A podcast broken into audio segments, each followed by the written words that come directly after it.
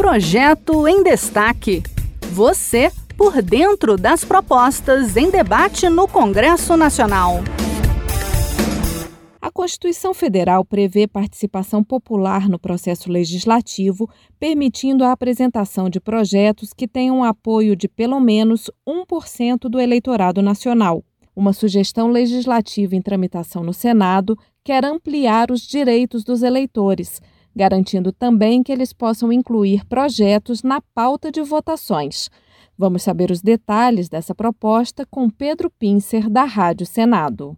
A Comissão de Direitos Humanos e Legislação Participativa aprovou uma sugestão que pede garantia ao direito popular de incluir projetos de lei na pauta para votação. A sugestão recebeu parecer favorável do senador Paulo Paim, do PT Gaúcho, que propôs a transformação do texto em proposta de emenda à Constituição.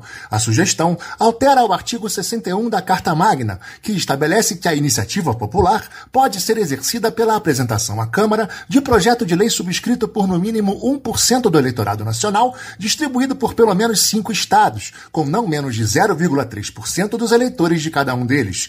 Em relação aos requerimentos para que os projetos de iniciativa popular sejam incluídos na pauta de votação, o relator ponderou que não é adequado fixar na Constituição um número, no caso 500 mil eleitores, para legitimar o requerimento. Para ele, a melhor solução é fixar um percentual do eleitorado. Paim propôs que o requerimento seja assinado por no mínimo 0,3% do eleitorado nacional.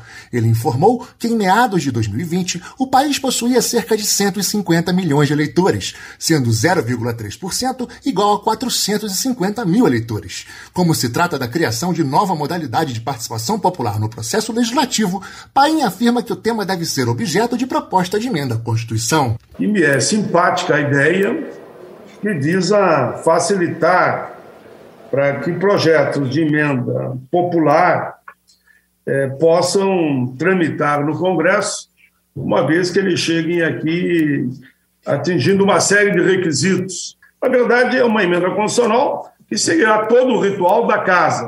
A sugestão foi apresentada pela Associação Nacional dos Aposentados, Deficientes, Idosos, Pensionistas e dos Segurados da Previdência Social.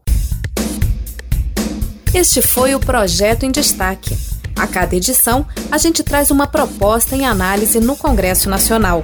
Você pode acompanhar o andamento desses projetos e opinar sobre eles em senado.leg.br barra e cidadania.